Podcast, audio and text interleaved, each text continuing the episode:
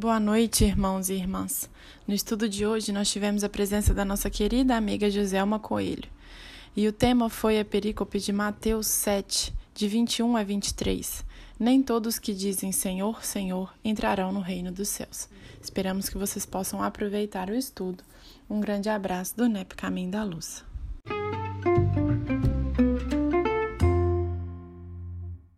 Mestre amado, com essa alegria, Senhor, com essas vibrações fraternas, nós rogamos a Ti o amparo para todos nós.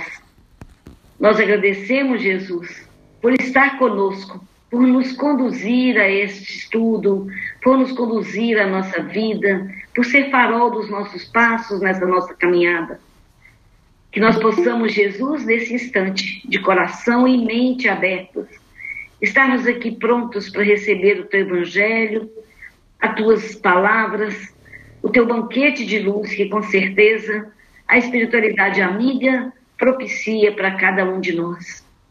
Que possamos juntos, Senhor, formar vibrações de paz, de harmonia, de saúde, e que elas sejam espargidas por onde quer que tenha necessidade de luz, de tranquilidade, de harmonia. Faz no Senhor um instrumento seu nesses momentos que aqui vamos estar.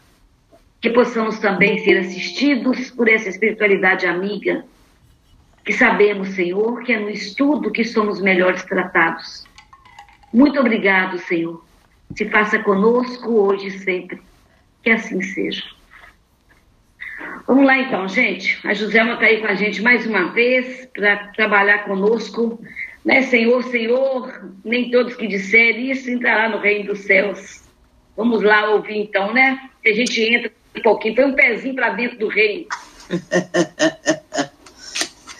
o Conceição, se a gente não conhecer Jesus com seu incentivo, tá difícil de, de achar outro, hein? Porque você leva a gente mesmo para Jesus. então, gente, é importante, primeiro, dizer para vocês da minha alegria é, de estar aqui mais uma vez.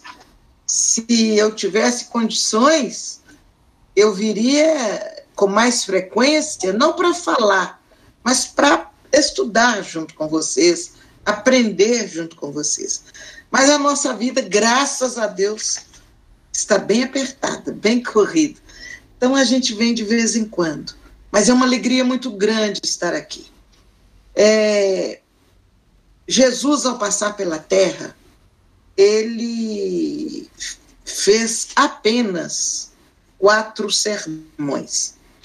Todas as vezes que eu falo isso, quando eu falo esse apenas assim, eu dou uma encolhida, porque é apenas em quantidade mesmo. Mas em profundidade, é, até hoje, sendo apenas quatro sermões, nós não conseguimos adentrar com toda a, a grandeza nesse no estudo deles, né? É, um desses sermões é o Sermão do Monte, que onde está contido o versículo de hoje. Os outros três sermões é o do cenáculo, quando ele já estava se preparando para ser para ser preso e ser crucificado, é o sermão é, dos oito ais e o, o sermão o do cenáculo, o dos oito ais, o do monte, e eu agora até escrevi. Ah, é o sermão profético que Mateus registra no Mateus 24, sermão profético. São os quatro sermões: o profético, o do monte, o dos oito ais e o do cenáculo.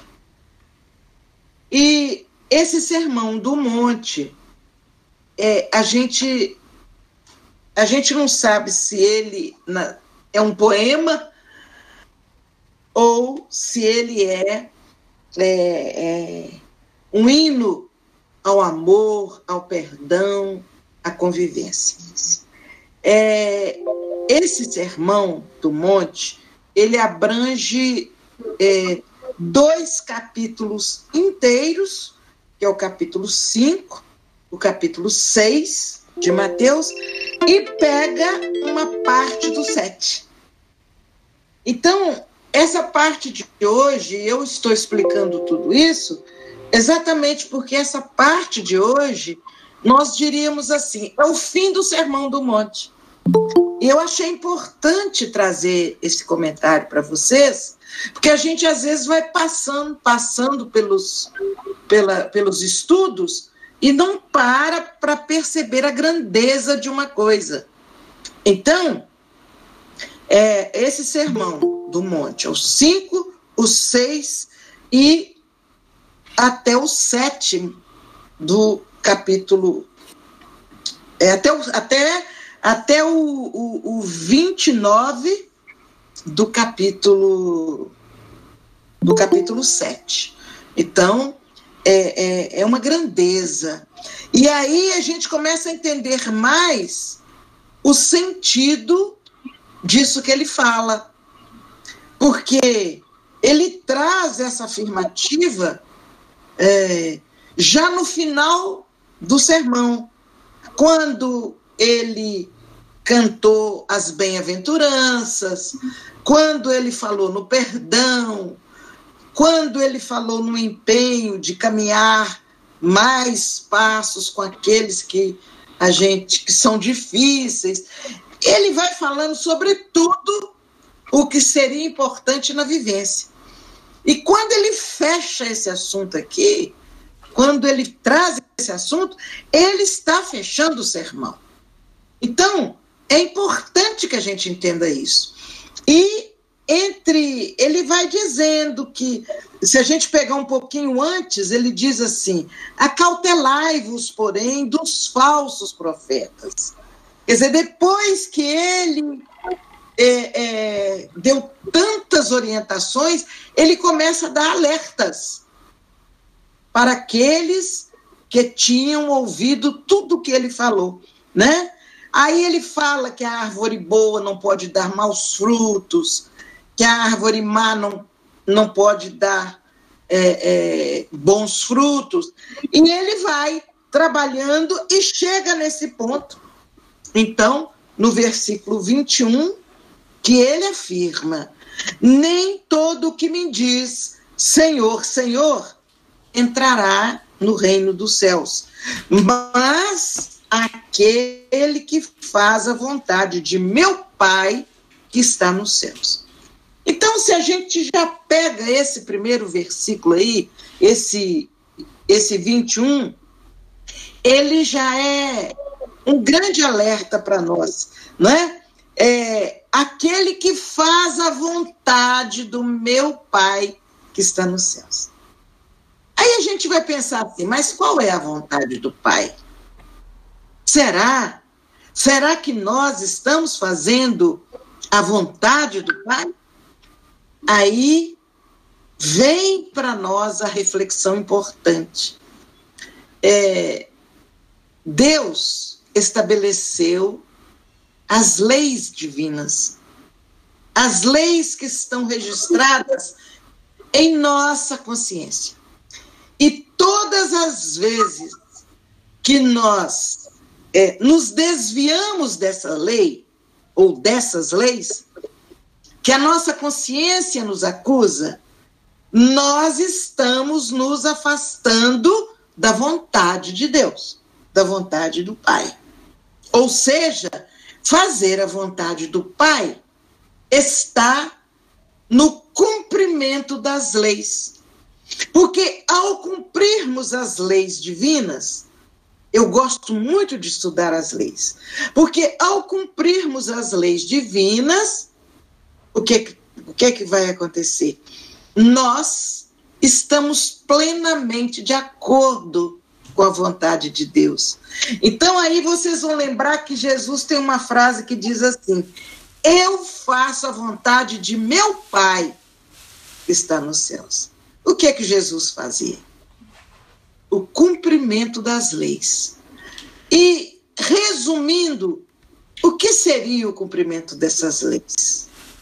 É o amor incondicional, é o perdão, é a observância da lei de causa e efeito. Kardec teve o cuidado de reunir as leis divinas de uma forma didática para facilitar o nosso estudo. E aí nós vamos ver lá no livro dos Espíritos que ele organiza as leis divinas dentro de, de, um, de uma sequência didática que todos nós temos muito mais facilidade para estudar. Então, quando Jesus afirma que nem todo aquele que diz Senhor, Senhor entrará no reino dos céus, mas aquele que faz a vontade de meu Pai que está nos céus. Isso é muito profundo. Sabe por quê? Pode ser, pode ser que aquele que observa o cumprimento das leis divinas às vezes ele nem tem tempo de ficar, Senhor, e Senhor, porque ele está na atividade cumprindo as leis divinas, no respeito aos semelhantes, cumprindo o seu dever, fazendo o máximo que ele pode dentro da sua estrutura individual. E ao mesmo tempo, aquele que fala Senhor, Senhor, ele pode estar falando apenas da boca para fora. Nós não temos o direito de julgar as pessoas. Cada um sabe de si. Mas esse dizer Senhor, Senhor, não quer dizer apenas que está falando Senhor, Senhor. É, eu abordo certos assuntos com muito critério para que não pareça desrespeito da gente. Mas se nós observarmos alguns, porque não são todos, alguns representantes de outros segmentos religiosos, nem sempre a, aquilo que às vezes eles tentam demonstrar que são, nem sempre nós que vamos conhecendo sabemos que aquilo tudo é muito mais a aparência do que a vivência real.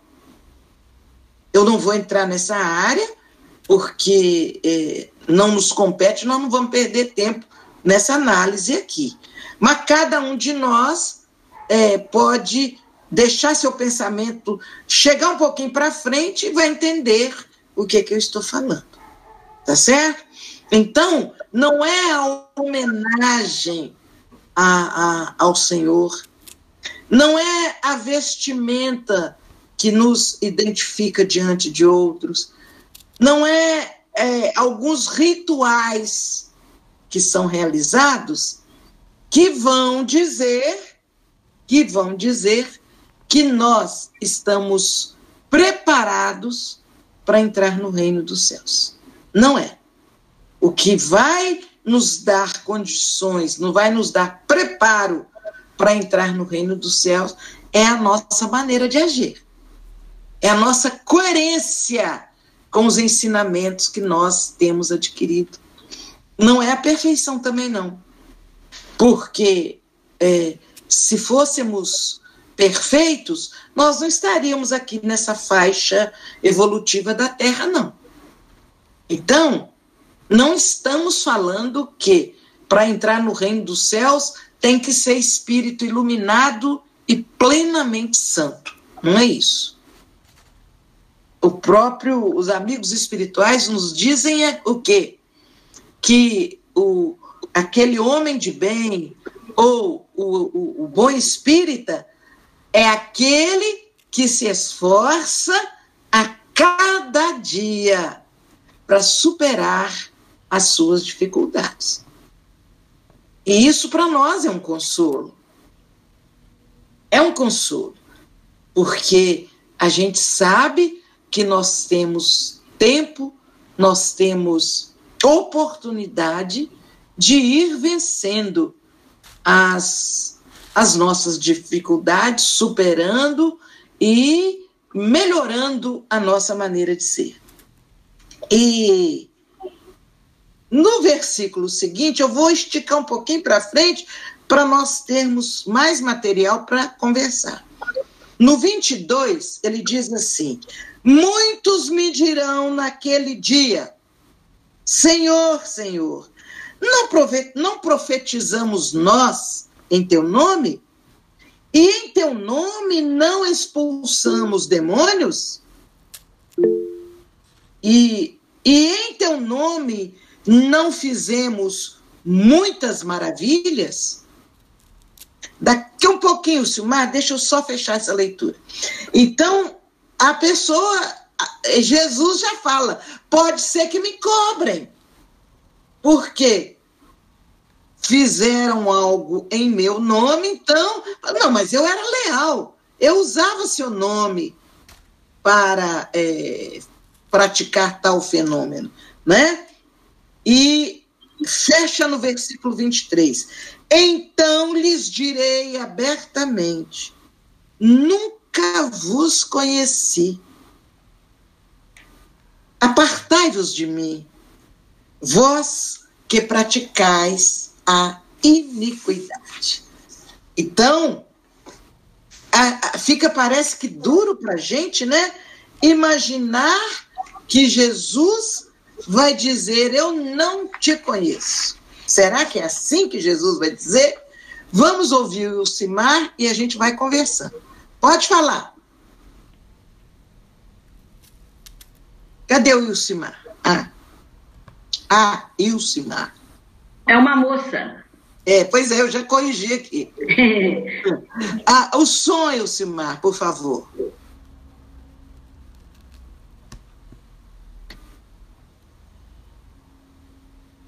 Pronto, agora estão me ouvindo?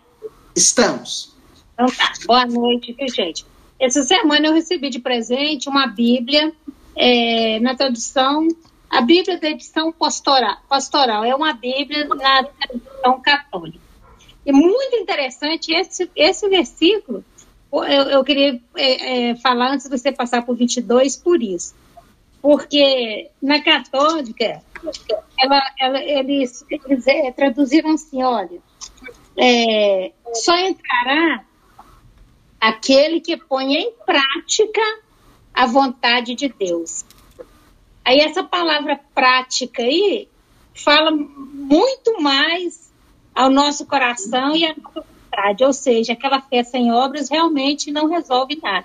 Então nós não precisamos só é, é, é, é o entendimento, pelo menos o meu entendimento foi assim, não precisamos só fazer a vontade, mas temos que praticar. É isso que Jesus nos ensinou o tempo todo, né? Para exemplificação. E talvez seja é, é, nós estamos tentando aí correndo atrás do doutrina espírita, é de tentar fazer um pouquinho melhor hoje. Então, essa praticar a vontade do Pai. Era Sim. É, mas quando, quando nós é, é, lemos aí Jesus, né? que faz a vontade, certamente já está praticando. Quando nós falamos na observância da lei, que é aquele que observa as leis, ele não vai só observar, porque se for só observar, ele também não vai modificar. Tem que ser aquele que, ao, quando a gente está falando observar, no sentido assim, observa e, dentro da sua colocação, e pratica e muda a maneira de ser e se transforma, não é? E isso é, é de tal de tal forma sério que nós é, é, vamos assim entendendo o quanto o quanto é simples o quanto é simples a gente alcançar o merecimento de os amigos espirituais estarem nos apoiando, estarem nos ajudando. Jesus não fala que nós temos que ser espíritos elevados. Ele fala aquele que observa e coloca em prática os ensinamentos, a, vontade do Pai. E a vontade do Pai é exatamente isso. Neste princípio, Simar, é, as religiões mais ou menos interpretam a mesma coisa. É, pode ser que coloque uma palavra ou outra diferente, mas o sentido é realmente esse, né? De observar, e é muito bonito, é, não é, Jesus não fala assim, é, obedecer a mim, ou é, observar o que eu falo, ele fala que observar o Pai. Ele, ele nessa afirmativa, ele deixa claro que ele está sujeito ao à vontade do Pai também. Ele faz a vontade do Pai. Ele nos dá esse exemplo, né? Tem a Mônica querendo falar? Boa noite a todos, Jesus abençoe a todos nós, né? É, Selma, é, você não acredita que, na verdade, nós não podemos limitar essa vontade do Pai a, a, a quem profetiza uma religião? Não seria essa vontade do Pai a cada cristão?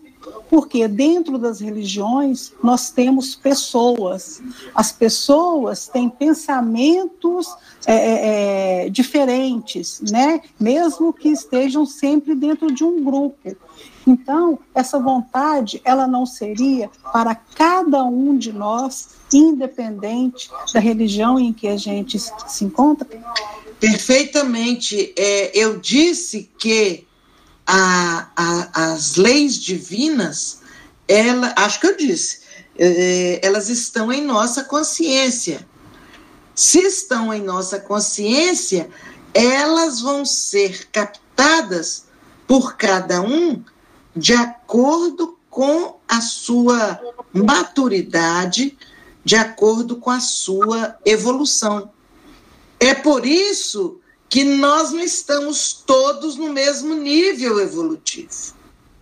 Porque cada um vai estar é, no degrau que dá conta de estar. E isso, para mim, é uma das coisas mais bonitas que o Espiritismo traz de, de consolo para nós. A possibilidade que todos nós temos de evoluir e a paciência de Deus de dar tempo de cada um de nós alçar esses degraus de acordo com sua capacidade. Então, o fazer a vontade do Pai é proporcional à capacidade de cada um.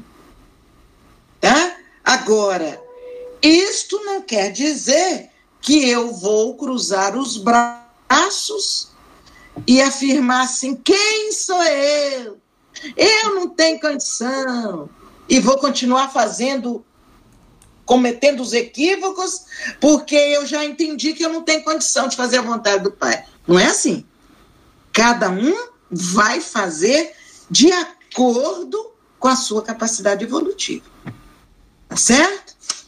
Mais alguma colocação? Não, né? Podemos seguir. Então, gente, vocês vão ver, eu, eu quero colocar a observância do versículo aqui, para não haver nenhuma dúvida. Então, é, ele afirma no 22 que as pessoas vão dizer: Mas fizemos em teu nome. Nós fizemos em teu nome. E aí ele vai dizer assim: Nunca vos conheci. Esse aqui que nós temos que trabalhar.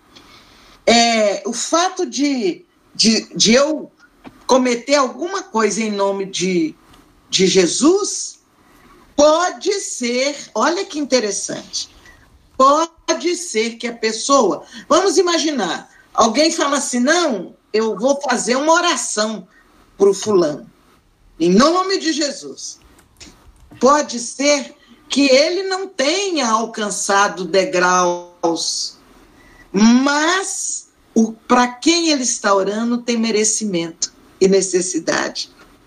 Então, o merecimento daquele é, que vai receber oração, acaba é, atraindo e transformando as energias daquela prece em benefício mesmo dele. Ele está precisando e ele merece.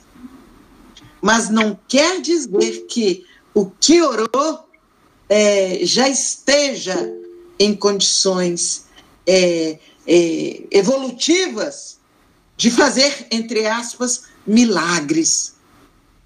Ele está sendo o médium que, naquele momento, é possível é, os espíritos utilizarem para socorrer aquele, com a prece que ele está fazendo. Né? Suelen, vamos lá. Com relação a essa questão do mérito, né? O mérito é, da pessoa que está recebendo a oração. Mas é possível uma pessoa não ter merecimento, mas quem está orando ora com tanto fervor e amor tem algum grau de merecimento a pessoa que faz oração, a pessoa recebe a benção? Recebe, sabe? Aconteceu na casa espírita, né, né José? Hein? Aconteceu na casa espírita. Isso. Livro. É, no livro Aconteceu na Casa Espírita, nós vamos ver isso aí. É, veja bem, é, a pessoa que, que recebe é, e que tem. Ah, não, é você está falando no, no médium. O médium que tem o mérito. Pode. Deus faz uma coisa muito importante conosco. Muito importante. Ele não deixa que apenas a lei de causa e efeito seja é, o instrumento do socorro a nós, não. Há uma coisa muito importante. Deus investe em nós. Às vezes, no momento, eu até que não faço por merecer tanto socorro. Mas Deus permite que eu receba, e esse investimento vai me motivar pela minha gratidão, pelo meu reconhecimento, vai me motivar até a melhorar. E lá na frente eu vou até ser instrumento para ajudar a outros, a socorrer a outros. Então pode ser que no momento que eu recebi, eu não estivesse em pleno estado de merecimento, mas Deus investe. Por isso, nós temos que aproveitar de todas as formas as bênçãos que nos chegam. Nem sempre é porque nós somos espíritos merecedores, às vezes eles estão investindo em nós para no futuro a gente é, agradecido pelo que recebeu, a gente mudou a postura e no futuro a gente faz alguma coisa de importante. Tá entendido, filha? Entendido. Então isso é a graça e a misericórdia de Deus. Sim, sim, sim. Graça é um favor imerecido. Uhum. Perfeitamente. Deus permite que isso aconteça como se fosse um investimento. Agora, se eu não corresponder, Deus não vai me castigar por isso, não. A minha consciência, dentro da lei de causa e efeito, lá na frente vai fazer com que eu é, possa receber a, a, as oportunidades de corrigir aqueles pontos em que eu ainda não sou merecedora. E vou aprendendo, porque eu não aprendo só quando eu estudo, eu aprendo também quando eu sofro e no sofrimento eu paro para refletir e deduzo situações. Ali também eu aprendo, e aprendo muito, a partir é, da dor bem sofrida e bem refletida, né? E nesse parágrafo, nesse versículo, que ele diz: Nunca vos conheci. Apartai-vos de mim, vós que praticais a iniquidade. O que, que seria a iniquidade? É a prática de algo injusto, de algo mal, perverso, malévolo. É isso que seria é, o iníquo. É algo mal, perverso, malévolo. Então, se eu pratico a, a, a iniquidade, eu estou praticando esse nico, que é o que é mal, que é malévolo. Então, Jesus, essa palavra era muito usada na época. Então, Jesus diz: Apartai-vos de mim, vós que praticais a iniquidade. Veja bem, vamos voltar naquela é, é, afirmativa de que Deus é, nos proporciona as leis para que a gente obedeça. Então, na medida que eu viro as costas para as leis divinas e eu abraço a prática negativa do mal e tudo mais, na medida que isso acontece, eu afasto da sintonia, da sintonia do bem. Então, quando ele diz apartai-vos de mim, não é Jesus no sentido. Ali ele usou essa expressão para que todos pudessem entender. Mas não é ele que vai afastar a gente. É, é, afasta, é, eu não, não te conheço, eu te ignoro. Vamos imaginar nós, nós, com a nossa limitação evolutiva, qual de nós tem coragem de simplesmente dizer para alguém: Ó, oh, fica longe de mim, porque você pratica o equívoco e eu não estou, é, não quero me conviver com você. A gente não faz isso. Se a pessoa está é, envolvida num processo de equívoco muito grande, nós até nos afastamos por questões de sintonia mesmo. Mas a gente não vai falar com o outro, se afasta de mim porque você pratica o mal. Gente, se nós, na nossa limitação humana, não fazemos isso, como é que Jesus, que é a luz do mundo, que é o modelo, como é que ele iria humilhar o outro dizendo: afasta de mim porque vós pratica iniquidade? Vocês percebem que às vezes, pelos anos que se passaram, muitas vezes a interpretação fica engessada. E nós então temos que interpretar pela comparação. Ora, eu estou lutando para evoluir. Eu não sou capaz de fazer uma coisa dessa. Eu vou deixar claro que a pessoa tem alguma atitude que não condiz, eu vou tentar ajudar, eu vou fazer de tudo. Mas eu não vou dizer para a pessoa, faça de mim, porque você pratica o erro. Então, pela lógica, eu entendo que Jesus também não faria isso. Então, o que quer dizer isso que ele, ele fala, né? Aqui do versículo, é, nunca vos conheci, apartai-vos de mim, vós que praticais a iniquidade. É, vou repetir, na observância das leis divinas, eu vou liberando as, as energias adequadas com a minha condição evolutiva. Eu vou é, entrando nas faixas evolutivas. É, se eu se eu não, não evoluo, não me esforço, eu não consigo entrar na faixa evolutiva daquele que pratica mais o bem. Eu vou dar um exemplo que eu acho que vai clarear para todo mundo. É, quem não fuma, por exemplo, se ele chega no ambiente onde todos fumam, ele dá um jeito de fazer o quê? Discretamente, ele se afasta dali.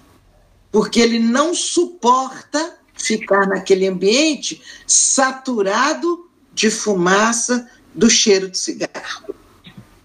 A mesma coisa acontece com o outro. Ele fuma, Se ele está num ambiente onde ele não encontra alguém que, como ele, fume, o que, que acontece com ele? Ele vai ficando ansioso. Ele olha para um, não fuma, para outro, não fuma. O que, que ele faz? Ele dá um jeito de sair dali para encontrar um lugar onde fumar. Então, a própria prática do bem ou do equívoco seleciona os nossos semelhantes que estão que ficam mais perto de nós ou que se afastam naturalmente, não é porque a gente manda embora, não é porque eles são maus e nós somos bonzinhos. Simplesmente as energias não combinam. Então, se apartam, se afastam. Quando nós deixamos de praticar aquilo que Deus deixou para nós, que é a sua vontade através das leis divinas, nós, por não praticarmos isso, nós ficamos numa vibração que já não conseguimos sintonizar diretamente com Jesus. Quando eu falo diretamente, acho que é, em, em, todas as circunstâncias, não quer dizer diretamente que eu estou, ah, Jesus, cambai. Não é isso. Mas a gente entra na faixa das energias de Jesus ou não, de acordo com a nossa prática, com o nosso comportamento. Alguma dúvida sobre isso? Conceição parece que ia falar, não vai não? Não? Ok. Então, essa é a afirmativa essa é a afirmativa inicial. E aí vamos trazer isso agora para o nosso dia a dia.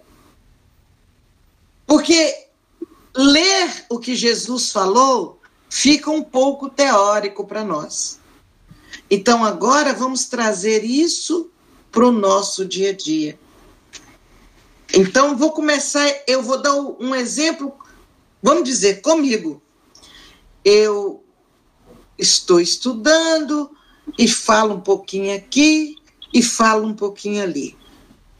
Aí, pensa, ah, ela fala sobre Jesus.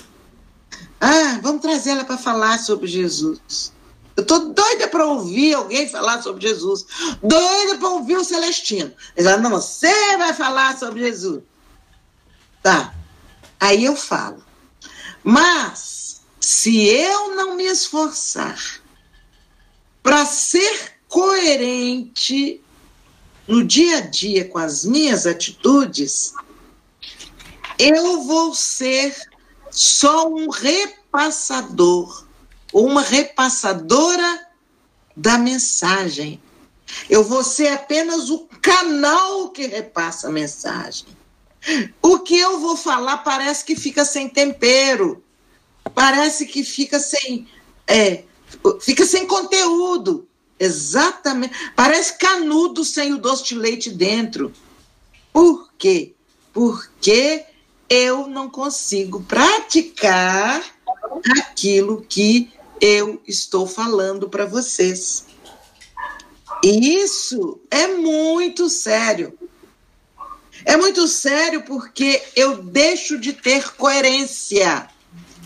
E vamos imaginar que Deus permite que espíritos, ou que vão reencarnar, ou que estão fazendo algum curso, têm permissão de ficar mais perto de mim por X dias para ver o que que um médium, já que você vai reencarnar, então vem cá ver o que que um médium passa. Você vai ficar sob a supervisão do espírito X, você vai acompanhar. Aí aquele espírito me observa. Ele me observa e eu pego e ligo o computador e falo, faço discurso. Chego ali na esquina, não preciso nem chegar na esquina, na porta de saída, eu já pratico o que Jesus chamou de uma iniquidade. Eu falo mal de alguém, eu me impaciento com a pessoa e eh, respondo mal, finjo que não estou, não atendo o telefone, não respondo o WhatsApp. Olha quanta coisa eu estou fazendo. Parece que não tem nada demais. Mas diante do que eu falo, essa prática não combina. Não combina. Então, os espíritos nobres, os espíritos nobres, eles vão é, ajudar muito mais a outros que estão se esforçando do que a mim que eu estou fingindo. Façam o que eu falo, façam o que eu digo, mas não façam o que eu faço. Vocês conseguiram alcançar isso? O desafio para nós médiums é esse comportamento de incoerência, mas isso não quer dizer, eu vou voltar a falar aqui, nós não temos que ser perfeitos de uma só vez. Não temos que ser perfeitos. Mas nós temos que lutar a cada dia para ir abrindo mão dessas práticas que é, não são muito adequadas. Diz que tem alguém com o microfone aberto, Luci? Ô, oh, Luci, você está com o microfone aberto. Aí. Então, gente, vocês, vocês percebem, vocês percebem como o convite à nossa mudança, ele chega por vários caminhos. E Jesus foi falando com clareza. Só que, por conveniência até, a gente não compreende muito o que Jesus fala. Uns casos é por conveniências, é, mas outros a gente vai certamente é, porque a pessoa é frágil mesmo, ela não dá conta, tá certo? Mas aquele que não comete o bem porque não dá conta, porque é frágil, ele, ele tem menor responsabilidade do que aquele que estuda, que conhece e que não faz um esforço para praticar. Porque o import, importante não é acertar 100%, gente. É, o importante é fazer um esforço para acertar sempre. Você pode até não acertar, mas você faz o esforço. Então aí vem o nosso caminho evolutivo. Você começa a praticar a paciência, a tolerância. Você vai entendendo as dificuldades do outro e já não fica com perfeccionismo, exigindo que o outro seja 100% certo. Vocês já repararam que algumas decepções nossas não é só com o espírita, não, com qualquer outra pessoa. A gente vê a pessoa assim, oh, que maravilha! Oh! Aí, isso na nossa casa espírita acontece muito. Ah, você chega na casa, você se entusiasma com as pessoas. A primeira resposta humana mais humana que a pessoa der, nós ficamos decepcionados. Nós ficamos chocados. Tem gente que chega a sair do grupo. Nossa, que decepção. Eu achava que o fulano era assim, assim, assim. Ah, que decepção. Então, nós quando estudamos tudo isso, nós temos que ir refletindo nesse caminho que eu já disse aqui. Cada um caminha no ritmo que dá conta. E eu tenho que cobrar é de mim. Eu não tenho que ficar cobrando dos meus companheiros. Para os meus companheiros, eu libero as minhas melhores orações para que ele tenha força, para que ele consiga, não é? Então, o meu companheiro vai receber as minhas orações. Eu tenho que ter muito cuidado com as críticas que eu faço. E as críticas, geralmente, elas vêm disso aí. Eu, eu a minha expectativa, a minha expectativa em relação é, é, ao, ao casal Fernando Bernardes é 100%. Ai, minha expectativa, eles vão vir ao Brasil e vão ficar um dia comigo. Então, eu estou esperando. Aí eles falam assim: ah, nós vamos voar por cima aí, viu? Desse jeito, José, desse jeito. Decepção Não... total. Pois é. Aí, se eu ficar chocada, falar, não quero mais conversa com eles. Eles me decepcionaram. Eu não esperava isso deles. Ora, eu não estou considerando as variáveis, as razões que os levam a voar direto, né? Eu não estou considerando as limitações e não estou considerando o meu merecimento de encontrá-los. Olha quanta coisa numa só situação. Vocês entenderam isso? Então, é preciso que a gente aprenda, aprenda a não julgar. Na medida que a gente faz isso, nós vamos limpando a alma em relação aos nossos companheiros, né? Então, é, uma coisa importante é, é que nós, enquanto médiums, cuidemos, mas cuidemos mesmo da coerência do nosso comportamento. É por isso que o Espírito Verdade, ele diz lá no capítulo 6 do Evangelho segundo o Espiritismo, a proposta de amor e de instrução instrução no sentido eu vou estudando, mas não é apenas estudar e acumular conhecimento. Eu vou me instruir no sentido de que aquele conhecimento me ajude na minha melhoria, na minha transformação para melhor. Então, eu preciso amar e me instruir, amar e me instruir. Por isso que o Espírito Verdade fala num equilíbrio na nossa evolução com as duas asas, a da instrução e a do amor. Então, tudo isso que Jesus coloca nesse final de Sermão do Monte, acima de tudo, ele está nos convidando a amar e a não julgar. Absolutamente não julgar eu tenho que cuidar de mim.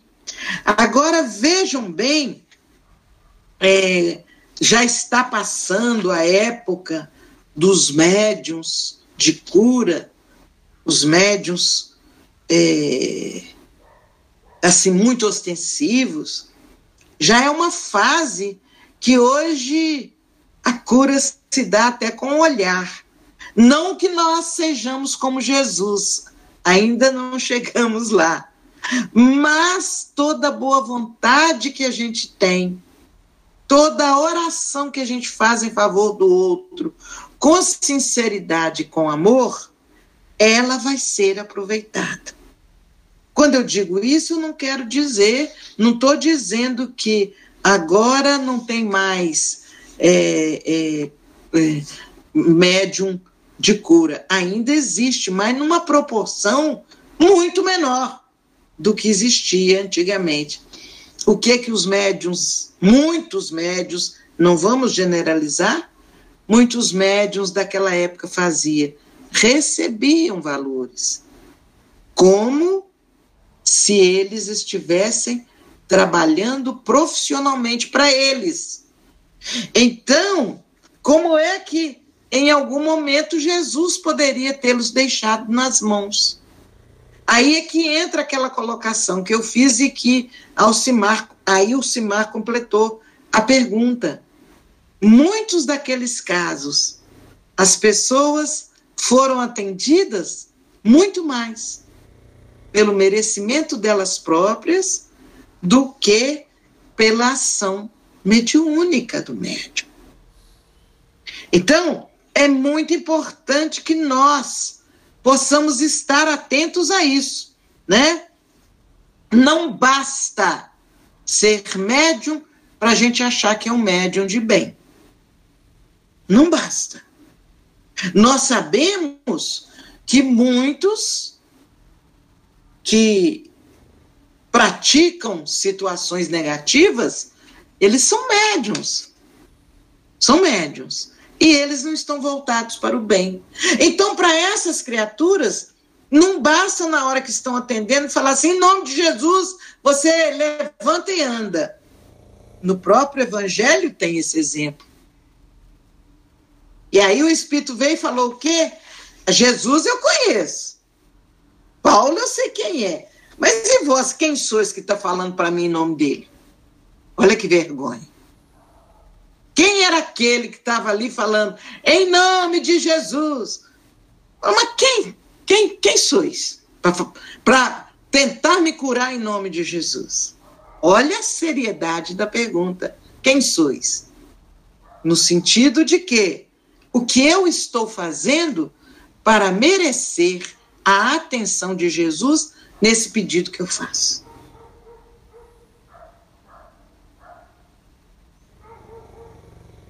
Alguma pergunta? Vale, Elcimar. Hoje eu tô faladeira. É, que bom. É, com você é sempre assim, muito intuitivo, mas você fala aquilo que a gente está precisando mesmo nesse momento. Aí, não julguei, né, é, essa tentativa da gente não, não pensar no próximo com alguma maledicência, né, fazer algum pré-julgamento, eu fiquei pensando numa situação, nós estamos aqui numa tentativa de estudar tanto, né, procurando esse evangelho o tempo todo, estamos aqui na terça, estamos na quarta, estamos na sexta, e às vezes nos pegamos numa situação que a gente não deveria estar mais nela. Aí acontece um, um, um auto-julgamento tão severo que flagela a nossa alma. Aí é, é, difícil, quando a gente reconhece isso, sair dessa situação. Porque fica parecendo que a gente está vivendo a hipocrisia. Esse, esse julgamento, esse auto-julgamento também, com tanta severidade, ele é muito pesado. E às vezes a gente não consegue trabalhar. Trabalho o outro, quando eu julgo o outro, na hora minha consciência pesa. Nossa, gente, eu fiz isso, eu já sei que não posso fazer. Mas quando eu me julgo, eu não consigo me perdoar nessa situação. Então, assim, como diz a, a minha irmã, o cair é do homem, né? Mas o levantar é divino. Mas às vezes é complicado a gente se perdoar, né? É, mas então vamos dar uma refletida muito séria nisso. É, quando a gente é, não dá conta, por exemplo, caiu e tem dificuldade de levantar e de se perdoar, é porque nós estamos também nos colocando numa condição íntima de maior força, como se estudar bastasse, bastasse para que a gente virasse um especialista naquilo. Todos os cursos superiores, as pessoas estudam, os alunos estudam, pesquisam, trabalham, estudam muito. Pega um médico, por exemplo, quando ele conclui o curso de medicina, o que, que ele tem que fazer? Ele tem que fazer a residência médica. Durante o curso, ele teve que estagiar. E quando conclui, ele vai ter que fazer uma residência médica de um ano. Ele vai ter que trabalhar no, nos hospitais. Ele vai ter que vivenciar experiências. Às vezes tem que ser humilde de alguém falar assim: não, ele é, ele é residente. E a pessoa fala assim com pouco caso, e ele está ali aguentando. Só depois disso ele alcança condições reais, legais de clinicar. É, isso acontece conosco. Se não estivéssemos estudando tanto que estudamos, pode ser que a situação estivesse muito mais complicada. No momento, o nosso estudo alcança o nosso intelecto para que nós reflitamos, raciocinemos sobre o que a gente está ouvindo, que a gente está lendo, que a gente está estudando. Depois que você sai da teoria, teoria, aí você vai para o estágio, você vai para a prática. É por isso que os espíritos dizem a verdadeira evolução se dá quando o espírito está encarnado. Aí as pessoas falam assim, ah, mas ele não evolui quando está lá, não? Evolui. Mas a, aquela evolução consolidada se dá quando está encarnado por causa de quê? Porque ele é levado a praticar. Aí você vai ver a diferença. O médico, as primeiras vezes que ele vai pôr a mão no bisturi, se ele se especializou em cirurgia, ele vai tremer, ele vai titubear, ele vai se sentir inseguro. E nós, que estamos estudando, ainda mais, gente, olha a nossa ousadia, nós estamos estudando Jesus. É ousadia no sentido assim, nós estamos buscando entender o que ele falou e o que exemplificou para pôr em prática. Então, nós apostamos muito em nós. É uma boa ousadia, uma ousadia cristã, mas é. Para colocarmos em prática os exemplos dele os, e, e, e, e tudo o que ele fala para nós. Então, cair é a coisa mais fácil do mundo. Porque estamos ainda no limiar entre o que ouvimos e que conhecemos de teoria e a prática que está à nossa frente. Mas é tão bonito isso, e aí entra o lado bonito da doutrina, que a gente já é capaz de sentir tristeza porque fracassou ou seja, ainda não demos conta de praticar, mas já conseguimos racionalizar a nossa ação. Puxa vida, eu fiz isso. Então nós já demos um passinho para frente. Olha que beleza. O pior é se a gente pensasse assim: ah, eu agi certo, ué. Aquele ali mereceu. Não. Você fala, puxa vida, eu estou aprendendo que não devo fazer isso. Então, você percebe que já é evolução? A nossa evolução não dá saltos. Nós evoluímos devagarinho, devagarinho, devagarinho. Quando a gente está lá na frente, bom, agora eu já estou isento. Esse, esse tipo de erro eu não cometo mais. Quando se assusta, você já cometeu. Daí a necessidade de sermos sempre humildes. Não ficar com falsa, não ficar com falsa modéstia, né? É, não, quem sou eu? Eu sou a papo. Mentira. Não inventa isso também, não. Sabe? Vamos assumir. Porque Jesus diz: Eu sou o pão da vida.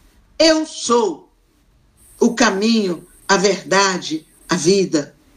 Eu sou o bom pastor. E ele foi assumindo o que era.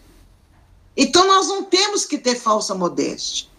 Mas também vamos devagar, acompanhando a nossa condição evolutiva. E não vamos exigir além do que nós damos conta.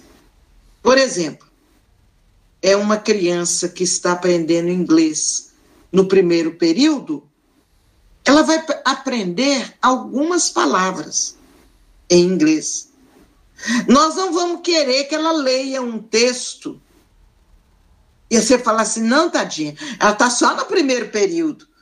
A não ser que seja a menininha lá do YouTube que fala palavras difíceis, né?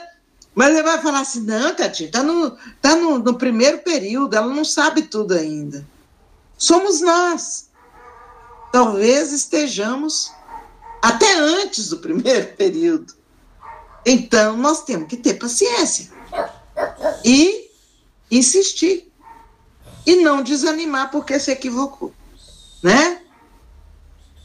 É, Geraldo quer falar. Tinha levantado a mão?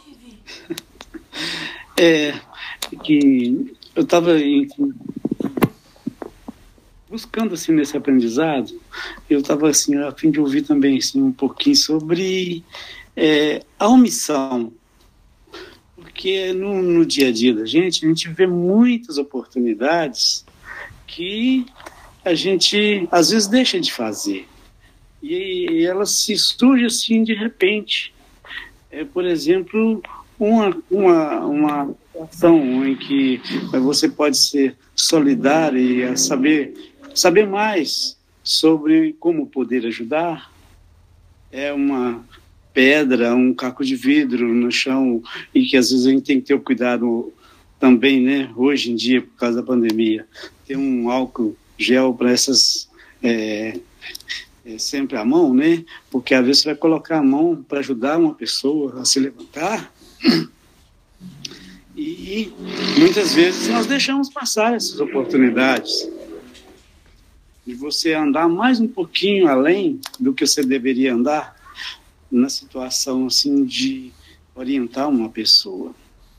E se a gente, no nossa pressa, no nosso dia a dia, mesmo cristão, mesmo fazendo boas obras assim é, ostensivas, muitas vezes deixamos de fazer essas que às vezes exigem do, de nós mesmos, da nossa própria consciência, eu comigo mesmo.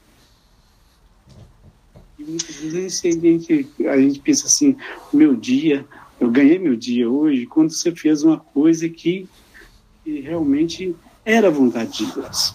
Tá. Vamos é, rapidinho, porque o nosso tempo começa a ficar apertado, né? Desculpa aí, tô querendo apagar o negócio. Não, tudo bem. Veja bem, há uma expressão que eu uso muito, que eu digo que nós, às vezes, nos falta a docilidade. O que eu chamo de docilidade? Você estar sensível à oportunidade de fazer o bem e que não faz. Aliás, a docilidade até aí. Mas quando ele fala na oportunidade, é exatamente essa chance de ser dócil. E aí a gente ignora. É, nós, médiums, nós precisamos estar atentos para sermos dóceis ao comando dos amigos espirituais. Às vezes eles nos desviam num caminho, num carteirão, ou você entra, você perde um ônibus, entra no outro, qualquer coisa assim, por um toque dos amigos espirituais, para que ali você pudesse encontrar-se com alguém que precisa daquilo que você tem para oferecer. E o que, que a gente faz? A gente ignora, a gente fecha os olhos vira as costas e encontra um monte de justificativa para nós próprios que não fizemos por isso, por isso por isso. Então, a sua colocação, que você chama de oportunidade, eu falo que o médium precisa ter docilidade. Nas coisas mais simples, quando alguém quer falar uma palavra, aqui no estudo, levanta a mão e quer falar uma palavra. Aí pensa assim: ah, mas isso é, é muito bobo. Eu vou falar isso, o povo vai até questionar: nossa, não conhece isso não? Não sabe isso não? Ah, eu não vou falar não. Aí entra o quê? Orgulho, vergonha, e a gente deixa de ser o quê? Dócil. Às vezes, aquela palavra que está vindo para você falar não é sua. Não esqueçam isso que eu estou falando. Às vezes, tem espírito estagiando conosco. E ele não consegue entender a palavra que nós usamos, vamos supor que ele era de um. Ele, a última encarnação dele foi num tempo mais antigo, numa outra região. Então ele não conhece o nosso vocabulário, ainda mais o mineiro. Então ele não consegue entender direito e ele fica tentando que a gente explique melhor aquela palavra. E ele cutuca o médium, né? Ele vai, fica cutucando a Vera. Pergunta, Vera. Fala. Fala isso. A Vera é eu, hein? Eu não gosto de falar, você sabe que eu não falo. Você sabe que eu não gosto de falar. Eu não vou falar, porque senão esse povo vai ficar rindo de mim e eu não sei nada. Eu não vou falar. O que, que acontece? O espírito bateu na porta dela só para entender a palavra. E ela não foi dócil. A docilidade é algo muito sério. Muito sério. É, vem à vontade, analisa com a razão. Porque também, vocês vão falar, mas peraí, se falar um palavrão é para eu, é eu repetir, que é porque o espírito quer aprender? Não. Aí entra o bom senso. Tá certo? Então vem a palavra, dá uma raciocinada, faz a prece, fala, não, eu vou perguntar. Se falarem que eu sou muito boba, não tem importância, não. Eu vou falar. Ela está sendo intérprete do Espírito. O nosso tempo está fechando, o Fernando quer falar e a Conceição também. Vai, Fernando. Estou ouvindo, não. Eu, é só, olha, tia Conceição, a senhora sabe que eu sou, acima de tudo, eu nasci um cavalheiro. Então a senhora tem a palavra, se quiser. Ó oh, Senhor! Mas, na é, realidade, a pergunta é da Eleni, não é minha, não, tá? Zé, uma... Ah, tá. Quando, é, quando nós dizemos o médium tem que ter essa cautela, lembrar que na concepção, na doutrina, nós somos todos médios. A gente não, que a orientação é para os médios, para os médios ostensivos, para aqueles médios que trabalham mais, os médios de mesa branca, né? Os médios de mesa branca, mas essa orientação para que seja, é, para que nós possamos nos entender, entender é para nós nos considerarmos médios, que nós somos todos, segundo fala os espíritos, né? Todos nós temos esse canal de comunicação com a espiritualidade, né? Então, é, nós entendamos isso, que em algum momento nós estamos sendo intermediários. Né? É isso que eu queria só complementar aí na sua fala. Perfeito. Obrigada, Conceição. Vamos lá. A pergunta é minha, Giselma. E ah. desde o princípio, quando você começou a falar, que eu queria ter perguntado, mas por todas aquelas razões que você acabou de falar, eu não perguntei. Então, eu vou praticar a minha docilidade. é, o que é o reino dos céus? O que é conquistar o reino dos céus? O reino dos céus é a paz que você sente diante da vida. Eu, enquanto eu, eu estudei e pesquisei, eu achava que tinha um local, um espaço, né, que em outras religiões nós vamos chamar o céu, um espaço para onde a gente ia, e eu tinha que conquistar esse espaço. A doutrina espírita vem nos mostrar que o verdadeiro reino dos céus é quando você se coloca em paz, mesmo estando é, no momento de dificuldade, de dor, mas você se coloca em paz. O, o reino dos céus, o reino de Deus está dentro de você naquele instante. Então, é, o reino dos céus é a conquista desse estado de harmonia é, em que nós é, nos colocamos por maiores sejam os tumultos em torno de nós. Você se sentir em paz. Sua consciência está em paz. Então, você está vibrando no reino dos céus. Ok, obrigada, mas é muito difícil chegar no reino dos céus. Então. Claro, claro, é. claro. Mas é a gente vai chegando devagarinho, né? É, ou, nós já somos capazes de vibrar é, momentos de reino dos céus. Você não fica eternamente lá, né? Mas você tem momentos de alegria, você tem momentos de harmonia em que você se sente no reino dos céus. Tá certo? Vamos lá. É... Sueli, a Sueli tinha levantado a mão, né, Sueli? Tá. Vai, Sueli, por favor, nós já estamos no finalzinho.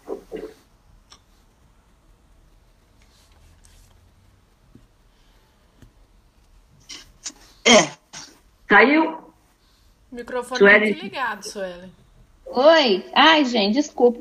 Não, eu só ia comentar sobre a docilidade, que eu devo estar sendo muito cutucado por espíritos evangélicos desencarnados, né? Porque é um monte de dúvida, uma atrás da outra, umas perguntas, às vezes, que para o meio espírita deve ser até ridículo, mas eu tô aqui, firme e forte, fazendo as perguntas, então tô sendo dócil. É.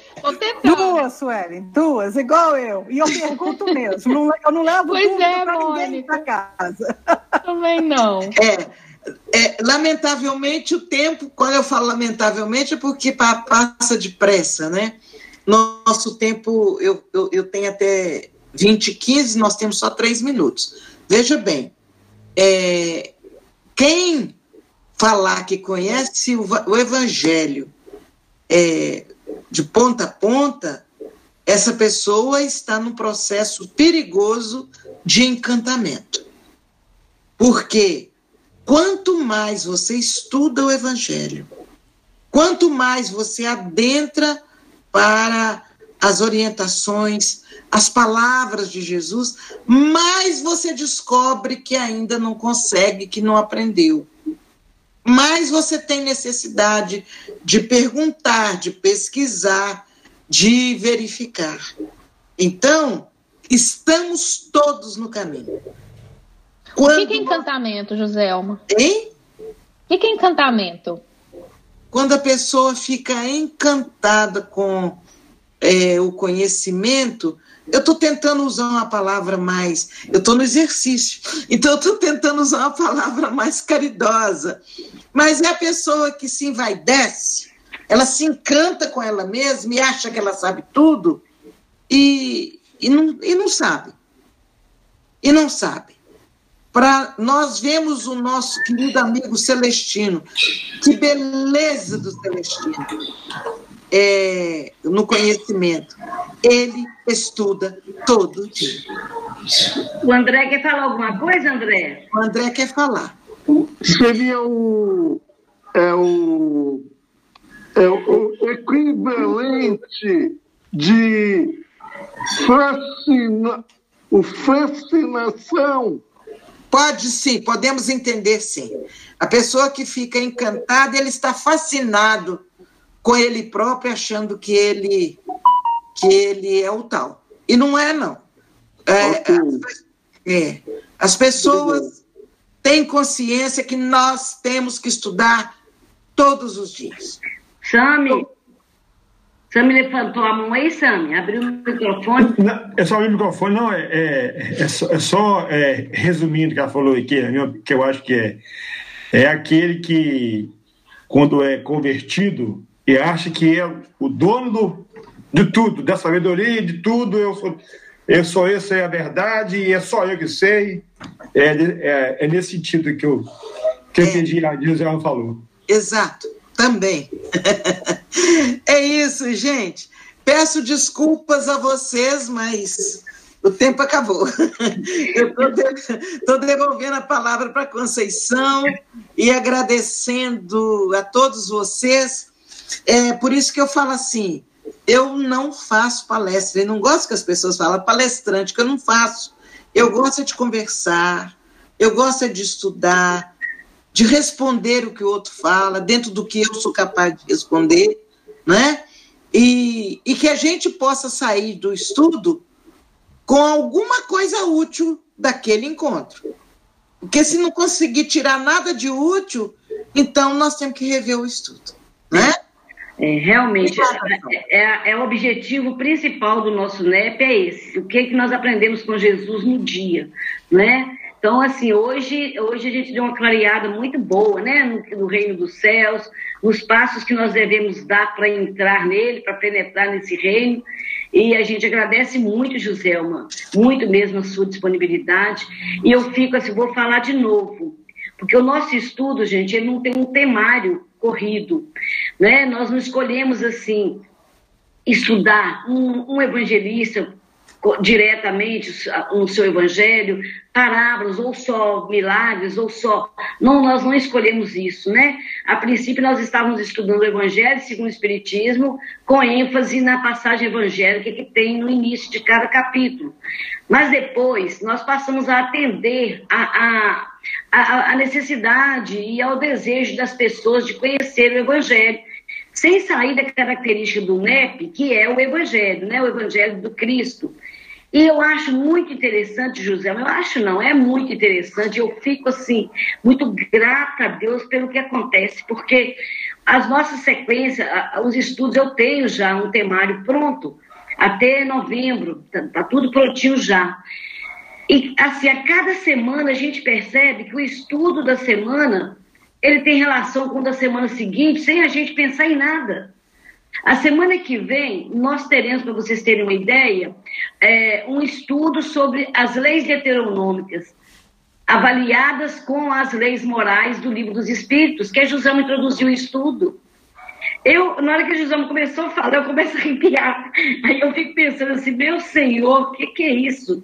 Porque e esse estudo das leis heteronômicas, que foi até sugerido pela nossa companheira Cris Mascarenhas, que vai estar conosco. Ela é uma das coordenadoras do NEP Brasil, ela vai estar com que fosse esse tema. Olhem bem, a gente não pode desacreditar desse amparo espiritual nunca, em momento algum. E, e, e, não podemos desistir de estudar, porque é o começo da prática, né, né José? É o que a Joselma falou, nós estamos aqui começando. Então, quando ela entrou nisso aqui, e nós estamos com um, uma dificuldade, porque nós temos na quinta-feira, José, um grupo menor, o grupo de coordenação que fundou esse nosso grupo de estudo, para nós estudarmos o tema da semana seguinte, para não irmos nu e cru, né, para o tema, para interagir melhor. E, e, aqui, nesse momento aqui, não é tão, tão, tão possível fazer aquele estudo mais, mais profundo. E aí, aí, Ninguém de nós conhece as leis de Deuteronômio. Nós vamos fazer o quê? Nós vamos conversar sobre o quê que é quinta-feira, gente não sabe de nada. Aí eu convidei um pastor, sabe? Amigo nosso, que já esteve aqui conosco no grupo, ele vai fazer esse, essa conversa com a gente na quinta-feira, para a gente chegar na terça que vem, tá mais, mais né? Não tá nu e cru no assunto. E aí, quando você foi falando das leis morais, eu fui pensando, meu Senhor, como é que pode uma coisa dessa? É muito, é muito é muita gratidão mesmo que nós temos que ter é. pela espiritualidade, pelos mentores desse grupo, gente. Vamos, vamos nos apegar a eles mesmo. Eles estão eles estão mostrando o caminho para a gente conhecer Jesus. É, o Deuteronômio é, é um dos livros da Bíblia é, que mais se aproxima da, da, da, da, doutrina espírita, nós vamos encontrar muita coisa em Deuteronômio que a gente encontra na doutrina espírita. Então, quando a pessoa sugere fazer o estudo comparativo, é exatamente para a gente poder apreender isso aí. É, você já pensou aí? Nós vamos ter uma prévia com o pastor. É, ótimo. vai ser muito bom. Nossa, mãe. Aí, infelizmente, não vou convidar vocês, não, porque esse grupo de quinta-feira é só seis pessoas. É. Não, você não, você fala muito, muito. Tá bom, eu sei. Vou pensar no caso, vou consultar o RH. Gente, obrigada, eu tenho outro compromisso. Deus abençoe. Fica com Deus. Com Deus. Com Deus, muito obrigada. Tá? Deus te ampare. Boa, boa, vi, boa viagem para o casal Bernardes, que é. ficou por causa da gente. É. Vai passar só por cima de nós. Passar por cima. É. Tchau, gente. Tchau. Deus. Fique à vontade, José, fique à vontade. Vai lá rezar. Gente, não tem como, não tem como, né? A gente não sair mais leve. E na, quando eu citei o livro é, Aconteceu na Casa Espírita, Sueli está aí ainda, existe um caso lá de uma mãe que estava no, no, no salão rezando demais para o filho drogado, para o filho envolvido, e o filho, entre aspas, lá não era aquele merecedor das bênçãos, né? E o espírito chega perto e pede para atendê-la, de tanto que ela merecia que o filho tivesse uma ajuda. Então, assim, o livro é muito bacana, né? Ele conta essas coisas. E quando se fala assim, a gente também aprende no livro que na reunião pública, numa reunião de estudo, os tratamentos estão sendo feitos. Nós estamos aqui, com certeza, recebendo os, os fluidos da espiritualidade, os mentores estão aqui atendendo às nossas necessidades físicas e morais, porque é aqui que nosso esforço está maior, né, antes da prática. Então, não duvidemos disso, não. Que na hora de um estudo, na hora que estamos assistindo uma palestra, com, contritos né, naquilo que está sendo dito, nós estamos sendo assistidos naquilo que é, a gente precisa.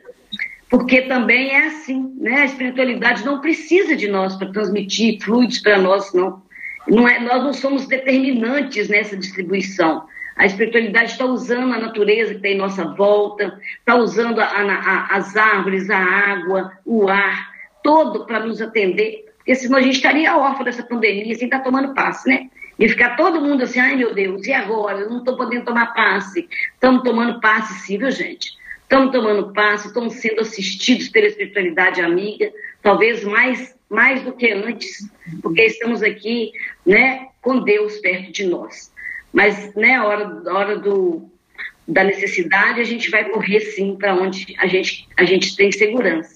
Então é isso aí, um estudo maravilhoso. Nós estamos aqui com a nossa, campanha é Amor em Ação, que a doação essa semana, essa quinzena, é rosquinha de, de, de coco né, e, e, e a margarina, vão contribuir para a gente poder ajudar esse pessoal aí, né, de ruas. Ela aumentou o número por causa do frio, agora estão atendendo 260 moradores de rua, com jantar e café da manhã. Então, quem puder contribuir de alguma forma, tá bom?